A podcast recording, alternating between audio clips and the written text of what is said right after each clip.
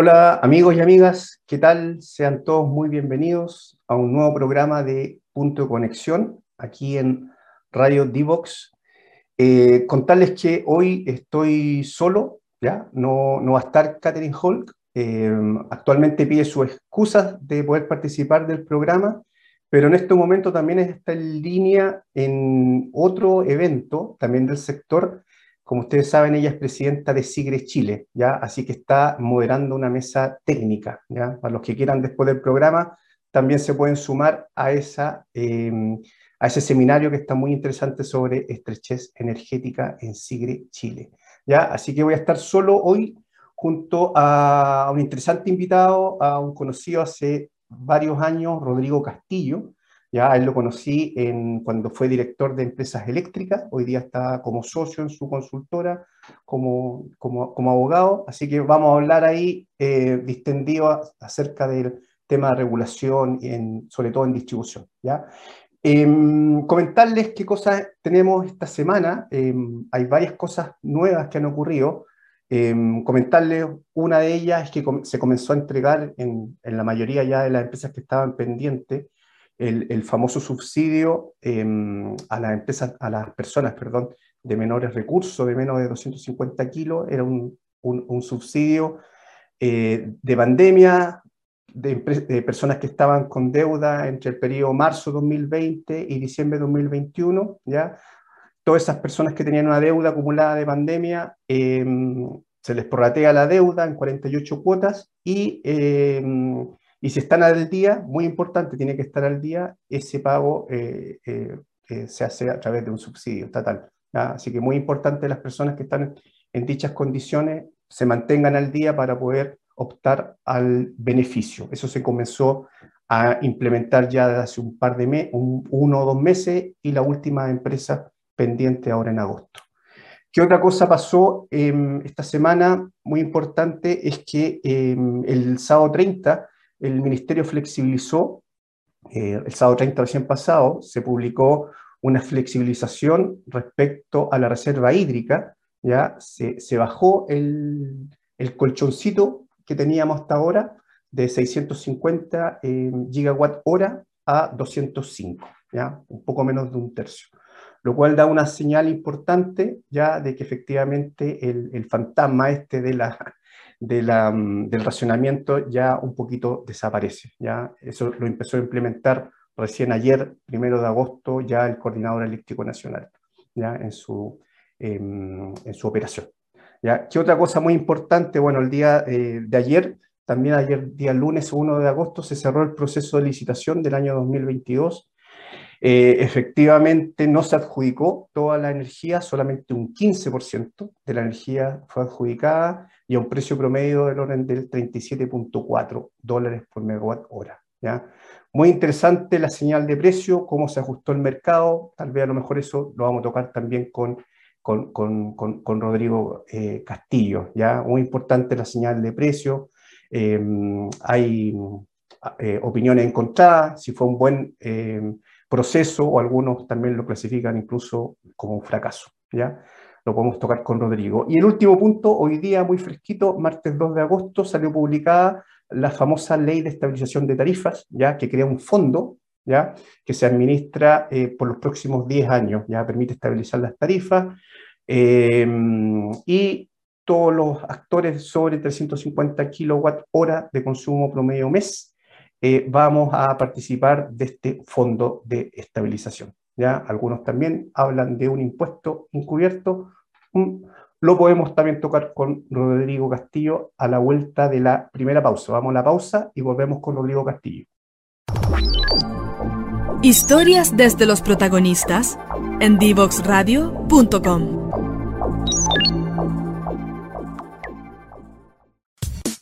Divoxradio.com Codiseñando el futuro.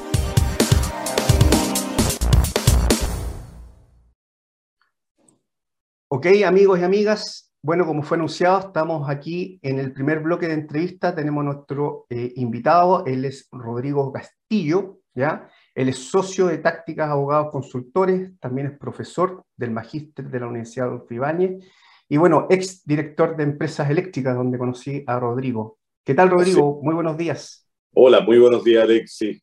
Qué placer estar contigo y además con todos los auditorios. Muchas gracias por aceptar la invitación, Rodrigo.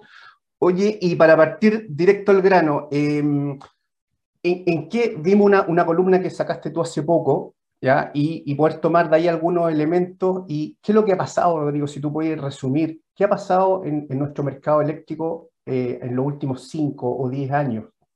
Uf, es una gran pregunta, déjenme intentar responderla con algún orden. Con motivo especialmente de los desafíos del cambio climático, el mundo entero, y Chile ha sido parte de eso, comenzó con una campaña muy decidida para ir migrando desde la generación eléctrica a partir de combustibles fósiles hacia formas de generación mucho menos intensivas en la quema de combustibles fósiles y por lo tanto en la emisión de gases de efecto invernadero. Esto partió hace unos 20 años. Eh, particularmente Europa, Australia, Nueva Zelanda, en fin, Estados Unidos también en alguna medida, comenzaron a eh, vivir o plantear esta migración desde un esquema de energía eléctrica basada en quema de combustibles fósiles, en primer lugar. En segundo lugar, un esquema en el cual la línea de, eh, del proceso completo, digamos, de generación, transporte, distribución, consumo, era completamente unidireccional. Es decir, había un lugar donde se producía energía, se transportaba, se distribuía y se consumía en forma bastante tonta desde el punto de vista tecnológico.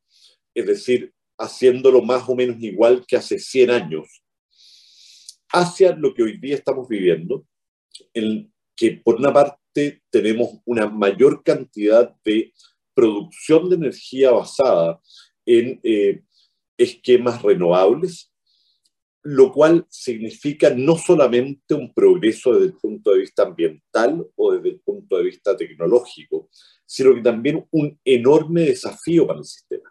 ¿Por qué? Porque los combustibles fósiles tienen una serie de desventajas desde el punto de vista ambiental e incluso económico, pero tienen una ventaja y es que generalmente son estables desde el punto de vista del tiempo en que pueden generar. Tú puedes contar con energía fósil todo el tiempo mientras estés quemando combustible. En cambio, cuando estás dependiendo de energías renovables, tú tienes que comenzar a coordinar el sistema porque el sol no está todo el día, porque el viento es irregular desde el punto de vista de los momentos en que produce o no produce, porque como hemos visto en el último tiempo, el agua incluso es también bastante irregular desde el punto de vista de los procesos hidrológicos y más aún con el cambio climático, en que hemos visto largos periodos de sequía.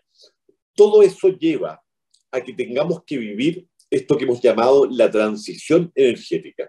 Es decir, ¿Cómo pasas de un esquema basado especialmente en la quema de combustibles fósiles, unidireccional y bastante tonto, hacia un esquema nuevo en el cual, por una parte, tienes generación con energías renovables, irregulares, por lo tanto, y variables desde el punto de vista del momento en que ellas están en condiciones de producir energía, y al mismo tiempo, cómo le permites a los clientes el poder tener un rol distinto al que habían tenido, que era simplemente consumir, hace un esquema en el cual ellos también pueden colaborar con devolver energía al sistema, con baterías, por ejemplo, en poder adaptar sus momentos de consumo para poder aplanar la curva de carga, es decir, el momento en el cual se producen los mayores niveles de consumo y por lo tanto generar enormes ahorros desde el punto de vista ambiental y económico.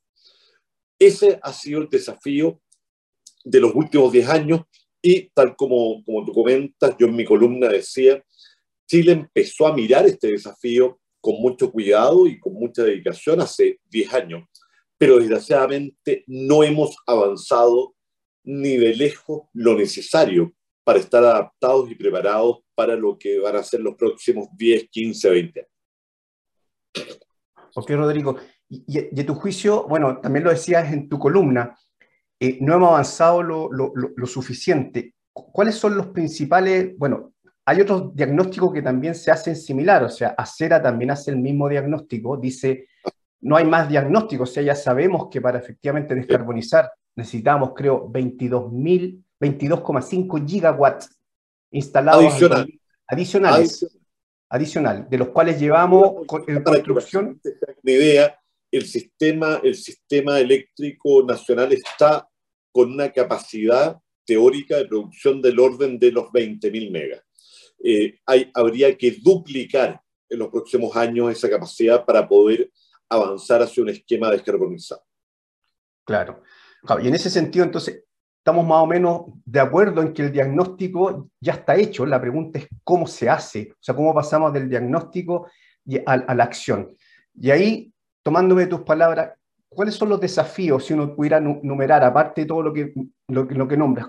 ¿Por dónde partimos, digamos? ¿Por, por, dónde, ¿Por dónde se parte, digamos? En mi opinión, hay dos grandes desafíos. El primero tiene que ver con volver sobre el esquema de fijación o creación de precios al interior del sistema. Eh, en la época en la cual dependíamos, aún más que hoy día, de los combustibles fósiles, era bastante fácil predecir o planificar cuáles centrales iban a ingresar, cuáles iban a producir, cuáles iban a ser despachadas, etc. Y la manera de fijarle precio, que en Chile es un criterio marginalista, es decir, el precio fijado por la unidad más cara que esté produciendo en un momento determinado. Eh, funcionaba bien, eh, o funciona incluso hasta el día de hoy en alguna medida bien, cuando estás quemando combustibles fósiles que marcan el precio. Si estamos pensando en el futuro, en que la mayoría de la energía va a ser renovable, es decir, de costo marginal cero, no es posible imaginarnos que vamos a poder financiar las inversiones de ese tipo de energía, pagándole a estas energías solamente el menor valor del marginal en un momento determinado, porque tal como está ocurriendo en el día de hoy, muchas veces ese marginal tiende a cero, justamente por la presencia de energías renovables. Por lo tanto, desde un esquema como el actual, en el que además de las distorsiones, que podemos hablar después, pero dejando fuera las distorsiones, el precio es marcado por el costo del combustible más caro en un momento determinado, versus el futuro, en que no van a haber combustibles caros, sino que vamos a estar produciendo con el viento, el sol, es decir, con combustibles gratuitos. Evidentemente, la forma de financiar las inversiones no puede seguir siendo la de criterio marginalista. Y esto no es algo que diga yo, que yo haya tenido una ocurrencia epifánica, sino que esto ha sido analizado eh, por todas las más grandes universidades del mundo, por los principales reguladores de los países más desarrollados del mundo, en que todos concuerdan en que hay que variar desde un mecanismo en el que el precio se fija solamente por costos marginales hacia uno en que sea capaz de reconocer las inversiones en aquellos combustibles, en aquellos elementos que no tienen un precio marginal. Eso por un lado. El segundo gran desafío tiene que ver con lo que hemos denominado los recursos distribuidos. Hasta hoy día, la mayor parte de la energía se produce en un punto lejano al consumo, imaginémonos el norte o el sur, ahí se produce energía y se consume mayormente en la zona central del país. Eso tiene una serie de problemas. Por lo tanto, hoy día estamos avanzando hacia una mayor desconcentración o mayor distribución de los puntos de generación-consumo. Eso requiere, en forma indudable, el que las redes de distribución eléctrica, las más cercanas a las casas, tengan la capacidad de ser verdaderos hubs en los cuales se pueda inyectar y retirar mucho más cerca de los puntos de consumo eh, energía. Para lograrlo se requiere en forma indispensable algo que hemos venido discutiendo en Chile hace más de 10 años, que es una reforma profunda a la normativa de distribución eléctrica que estuvo pensada para los años 80, que fue estupenda para los años 80, pero que claramente 40 años después está totalmente sobrepasada por la realidad tecnológica. Ya, perfecto. No, gran tema. Vamos a dejar la, la reforma de distribución, a ver si la podemos tocar en el, en, en, en el, segundo, en el segundo bloque. Y, y respecto a, a, lo que, a, lo que, tú comentabas acá, eh, que también tiene relación, digamos, ¿cómo estamos desde el punto de vista de institucionalidad? Eh, muy, ¿sí? muy buena pregunta. ¿Cómo, cómo están? Yo, ni siquiera la regulación, la regulación es un tema, no, entiendo, pero desde el punto entiendo. de vista institucional, institucionalidad, ¿cómo estamos hoy, hoy día a tu juicio para enfrentar estos, estos desafíos que, que planteas? A ver, eh, solo para repasarlo con nuestros auditores que no necesariamente conocen en profundidad cómo funciona la institucionalidad energética en Chile. En Chile tenemos básicamente cuatro grandes organismos institucionales en el mundo eléctrico, energético. Por una parte, el Ministerio de Energía, que es el policymaker, es decir, es el que plantea o tiene la obligación de plantear las grandes políticas públicas. En segundo lugar, el regulador tarifario y técnico, que es la Comisión Nacional de Energía. En tercer lugar, el fiscalizador e intérprete, que es la Superintendencia de Electricidad y Combustible. En cuarto lugar, un organismo que es cuasi regulatorio, es decir, no es parte de la organización del Estado, pero sin embargo tiene un rol fundamental, que es el Coordinador Eléctrico Nacional, que es el que tiene como rol justamente establecer los criterios de despacho y los criterios de planificación del sistema. Y podríamos poner como un quinto al, eh, a una suerte de tribunal o corte para resolución de conflictos en materia energética, que es el panel de expertos energéticos, antes eléctrico, hoy día también ven el tema de gas. Si tú me preguntas cuál es eh, el organismo hoy día o la institucionalidad que está más al debe, en mi opinión, es el Coordinador Eléctrico Nacional. ¿Por qué? Eh, en mi opinión, cometimos un gran error al momento de diseñar hace unos años atrás este nuevo esquema de coordinador de despacho. Y es que le incluimos en la normativa una responsabilidad personal de parte de los miembros del consejo directivo del coordinador, que implica que cuando llegue el momento de tomar decisiones, todo el incentivo está puesto en maximizar la seguridad. La, las obligaciones del coordinador son dos. La primera es establecer un esquema de despacho económicamente eficiente, es decir, que la producción de energía sea la más barata en el corto, mediano y largo plazo. Y la segunda es hacer eso en condiciones de seguridad del sistema.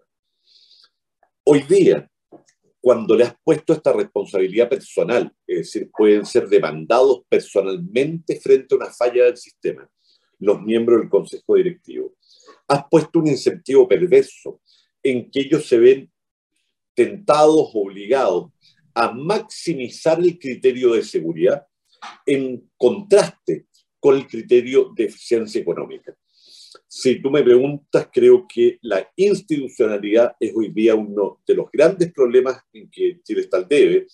Y este punto en particular, la gobernanza del coordinador eh, eléctrico nacional, es, en mi opinión, uno de los grandes temas respecto a los cuales debemos conversar, debatir y eventualmente, en mi opinión, modificar.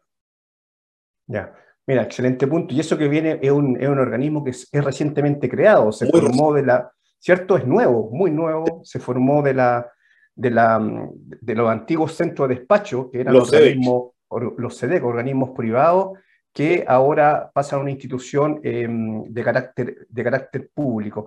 Eh, eh, no vamos a tomar este... Público, ¿sí? ¿ah? solo, solo, dado que yo soy, como tú comentaste, director del Magíster en Regulación Económica, intento ser bien preciso en el lenguaje. El, el coordinador eléctrico no es exactamente público, pero sí tiene financiamiento público y está regulado de acuerdo a normativa de derecho público, pero no es público. No es público, perfecto. No, súper. Gracias por la precisión. Eh, Rodrigo, perfecto. Te voy, a, te voy a invitar a la segunda pausa y estamos de vuelta eh, con el programa. Fantástico. Divoxradio.com Conversaciones sobre innovación, ciencia y tecnología. Conversaciones que simplifican lo complejo.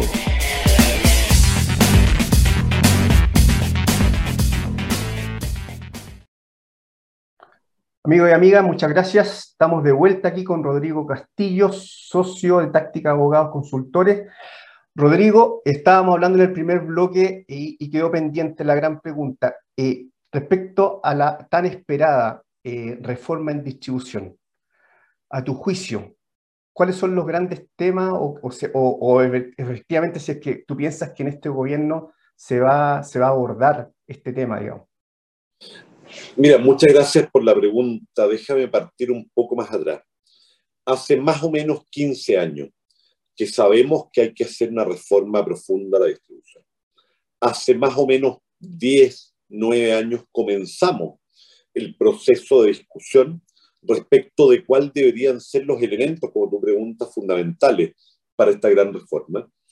Eh, desgraciadamente, el cambio de gobierno desde Bachelet 2 a Piñera 2 eh, generó un alargamiento, una lentitud en la discusión que culminó en que el gobierno de Piñera 2 separó el proyecto en tres proyectos.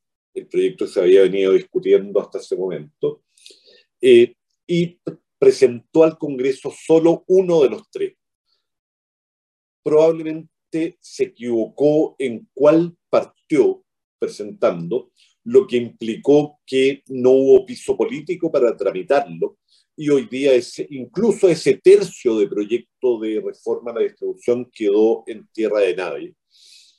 Con lo cual hemos llegado, después de dos gobiernos completos y lo que llevamos de este, es decir, ocho años y poquito de discusión, a que hoy día no existe un proyecto de ley eh, consensuado por el gobierno, las ONGs, las universidades, la industria, la sociedad civil, respecto de hacia dónde debería ir esta reforma a la distribución. Sin embargo, cuando uno mira todos los diagnósticos que se hicieron, hay dos elementos que te diría que son comunes. El primero tiene que ver con cómo reformar la regulación de distribución en sí misma es decir, en aquello que afecta a las empresas distribuidoras. Y en ese sentido te diría que probablemente lo más relevante es variar desde el modelo actual, que es un modelo, no voy a entrar en la lata porque podríamos estar también dos días hablando de esto, pero es un modelo que fue creado en Chile en los años 80, eh, que fue muy inteligente en su época, que es el modelo de empresa, modelo eficiente que parte de cero.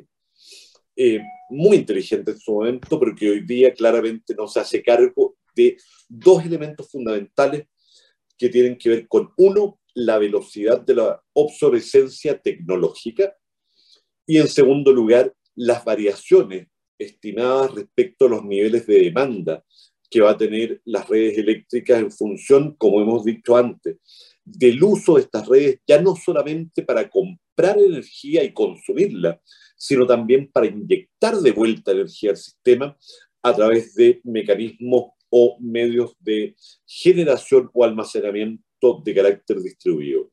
Entonces, tenemos un primer gran desafío que tiene que ver con modificar el esquema tarifario y de incentivos para las empresas de distribución eléctrica y, en segundo lugar, un gran desafío relacionado con cómo fomentamos y financiamos los recursos distribuidos que van a permitir en el tiempo una menor presión para el sistema como un todo hacia la descarbonización y en segundo lugar que nos va a permitir el acercar la generación al consumo y permitirle a los clientes finales también el poder jugar un rol en materia de almacenamiento y en materia de gestión de demanda.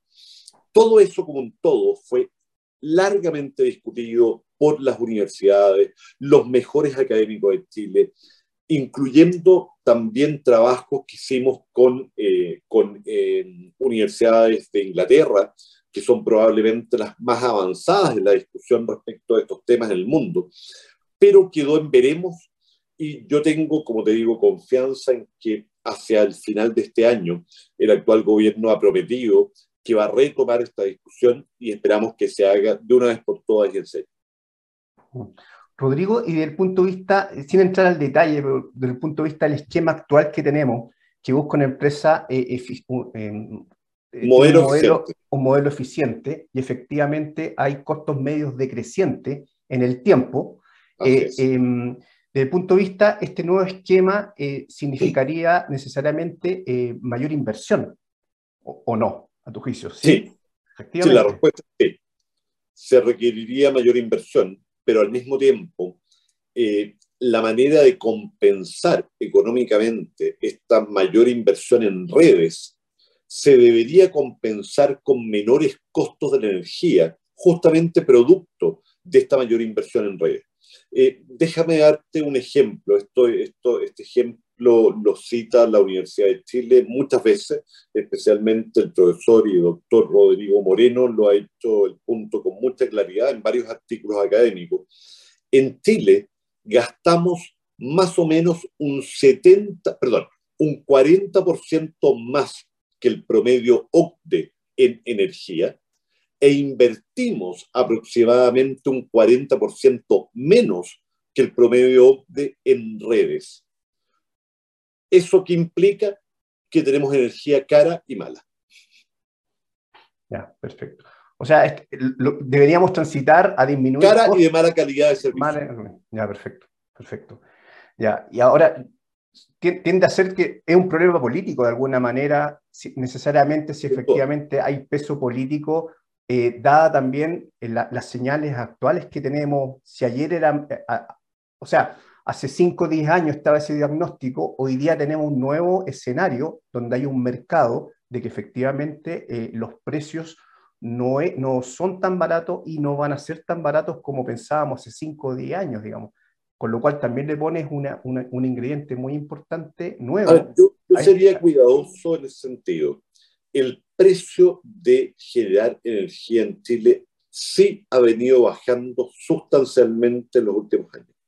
Si no fuera por la cantidad de energías renovables que hemos incorporado al sistema, el precio que estaríamos observando hoy día probablemente sería del doble, del doble de lo que estamos mirando hoy día, a pesar de que todavía es muy caro. Eh, los elementos que han hecho que el precio se mantenga caro tienen que ver con dos cosas. La primera, que todavía estamos administrando contratos con empresas generadoras térmicas que vienen del año 2007, 2008, 2009 y especialmente el año 2010, que fue el año más caro del sistema. Y por lo tanto todavía estamos arrastrando esos contratos muy caros que además están indexados al precio del dólar, de los combustibles fósiles y del IPC eh, de Estados Unidos. Te puedes imaginar que las actuales circunstancias, esos tres factores juntos, son atómicos, o sea, todos están yendo al alza a niveles que nadie pudo imaginar hace 5, 10 o 15 años. Eso es un tema. El segundo tema tiene que ver con que, y tal como comentábamos fuera de cámara hace unos minutos, hoy día estamos viendo un menor interés eh, de parte de inversionistas nacionales y extranjeros en ofrecer precios adecuados en las nuevas licitaciones de suministro. Tal como habíamos comentado, solo el 15% de la demanda fue provista en, en las ofertas, los precios fueron sustancialmente más altos que los que habíamos visto y definitivamente eso tiene que ver con muchos factores, precio del dólar, precio de los insumos, pero también de incertidumbre política del país que sin duda en este caso como en otro aumenta el premio por riesgo que los inversionistas ponen en el país y por lo tanto los precios, en forma muy sustantiva. Ya, perfecto, perfecto. Eh, y, respecto, volviendo al, tema de la, de la distribución, eh, lo que hablabas tú, el, el, desafío de, de, modificar o, el, el, tema del modelo actual, el modelo eficiente, eh, respecto a tu opinión, ¿crees tú que el, tema, el tema de la comercialización también estaba en uno de los temas. Sí, claro, de hecho ese fue el único proyecto que se presentó eh, durante el gobierno de Sebastián Piñera. Ya. Se presentó, pero ese no finalmente no se aprobó. No, no se tramitó. No se tramitó, ya, perfecto. Ya. Hubo tal oposición de parte de la primera Cámara Revisora, de la primera comisión de la primera Cámara Revisora, que no tuvo ningún avance. Ya. ¿Y cuál es tu opinión hoy día en el nuevo esquema? ¿Crees tú que efectivamente es un proyecto, es un deseable, le ayudaría a esta transición y en particular le ayudaría también al sector de distribución el tema de la comercialización? A ver, eh, para que de nuevo nuestros auditores entiendan de qué hablamos con comercialización. Eh, de lo que estamos hablando es que hoy día las empresas distribuidoras cumplen dos roles, de los cuales solo uno es un rol necesario y el segundo rol en el mundo entero, en los países más desarrollados, no necesariamente lo hace la empresa distribuidora. ¿A qué me refiero? Distribuir la energía desde el punto en que la transmisora, esas grandes redes, te entregan la energía hasta la casa, es un rol que implica, desde el punto de vista de las inversiones, la infraestructura, etcétera, el que es un monopolio natural. Es decir, socialmente es más barato y eficiente que lo haga solo un actor por zona geográfica. Esa es la parte monopólica de la distribución eléctrica. Hay una segunda, un segundo rol que cumplen las empresas distribuidoras por ley en Chile, que es la de comercializar, vender energía para los clientes regulados, es decir, para las casas, para los comercios pequeños, ese segundo rol en muchos países desarrollados se ha liberalizado. Es decir, eh, puede haber competencia, no monopolio, en ese rol de comercializar energía. Yo soy un convencido de que ese es un rol que debería ser liberalizado, que deberíamos darle a las personas la libertad de poder escoger quién comercializa. Sin embargo, dicho esto, la experiencia internacional es bastante compleja desde el punto de vista de la implementación de esta reforma y por lo tanto yo te diría que es muy importante hacerlo bien, hacerlo teniendo en cuenta todos los riesgos. Te doy un ejemplo. Tú eh, decides comprarle energía no a la empresa distribuidora de tu región, que podrá ser SAESA, ENEL, CGE, en fin, y le compras la energía a un comercializador pequeño o mediano, y resulta que este comercializador tomó alguna mala decisión comercial y quebró.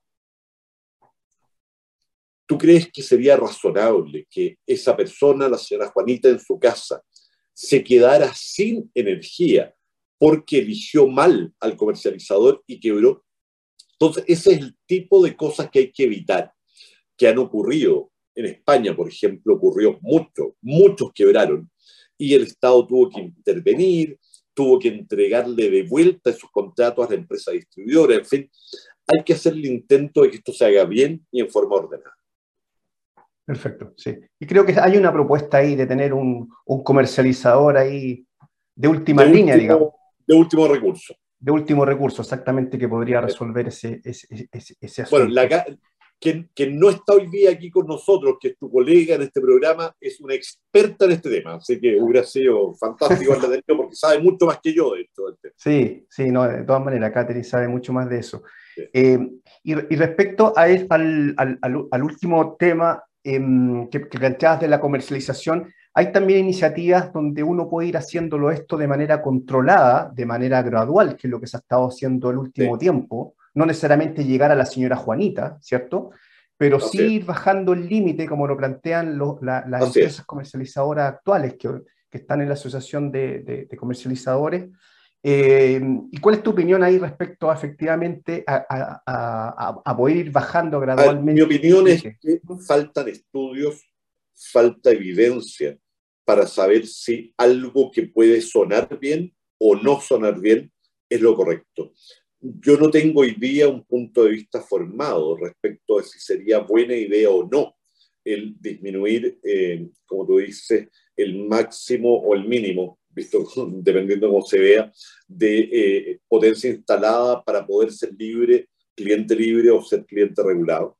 Eh, creo que falta evidencia, falta de estudios eh, para poder saber cuáles son las consecuencias para el resto del sistema de permitirle a los clientes medianos el poder con más libertad ser clientes libres. Como digo, no, no tengo una visión ni a favor ni en contra, sino que lo que quisiera exigirle a las autoridades es que para tomar una decisión como esta lo hagan con más estudios y más evidencia. Perfecto, perfecto. No estoy de acuerdo con eso. Y respecto al, al, asunto de lo, respecto del, tema político, entendemos que, eh, entendemos que está, hay, hay desafíos en lo que tú planteabas, la institucionalidad como, como gran punto de, em, de la gobernanza, en particular del Coordinador Eléctrico Nacional, como, como, como tú planteabas. Desde el punto de vista de las otras eh, institucionalidades, por ejemplo, la, la, SEC, ¿ves algún, alguna oportunidad en la Superintendencia de Electricidad y Combustible? Yo veo siempre oportunidades, como, como comentábamos, yo he dedicado mi vida a la regulación de mercados, por lo tanto, me he dedicado mi vida a estudiar las mejores prácticas en materia regulatoria. Y sin duda uno puede encontrar muchas posibilidades de mejora. Sin embargo, en esto quiero ser bien justo. Yo creo que, que la Superintendencia de Combustibles, a la que yo sufrí mucho cuando dirigí el gremio de distribuidores y transmisores, mucho, y sin embargo, yo siempre fui un defensor de su rola.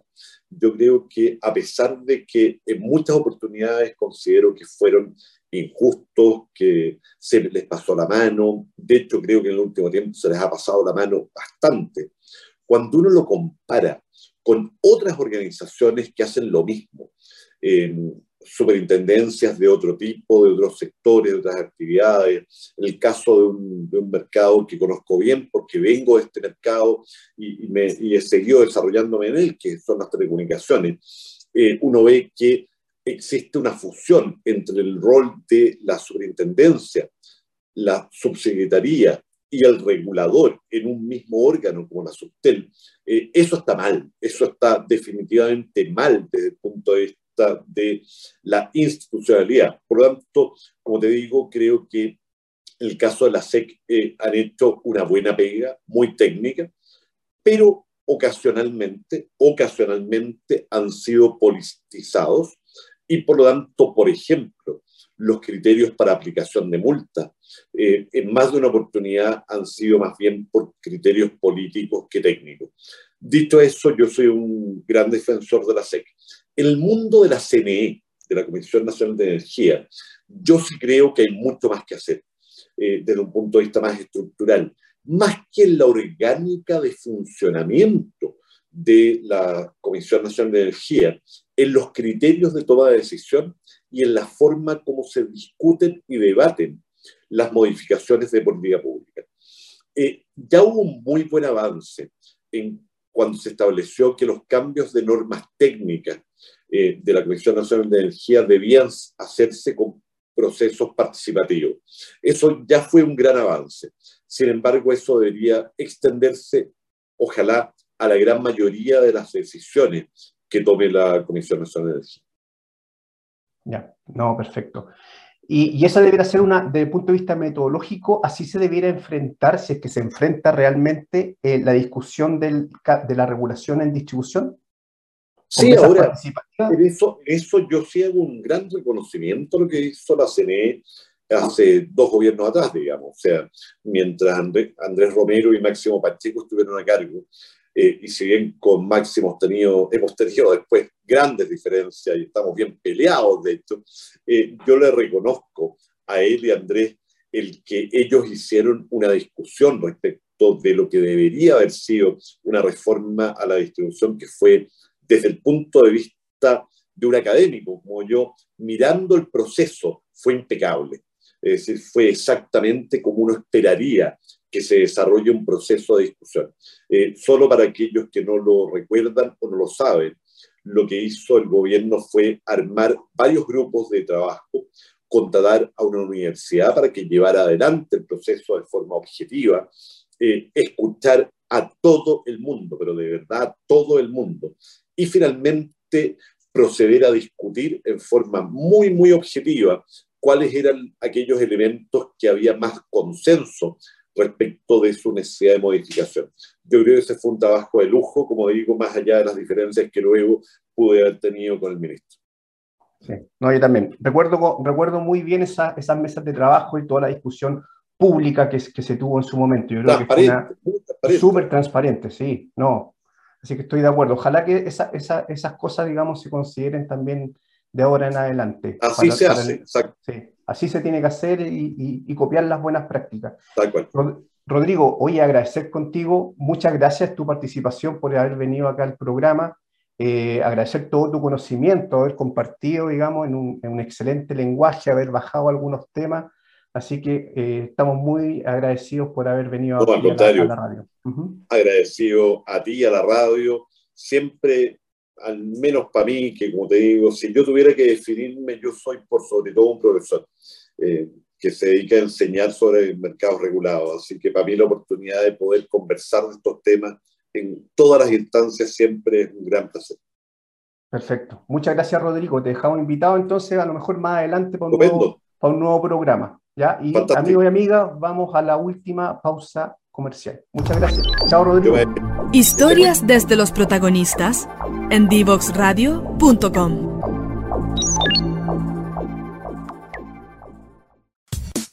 Divoxradio.com. Codiseñando el futuro.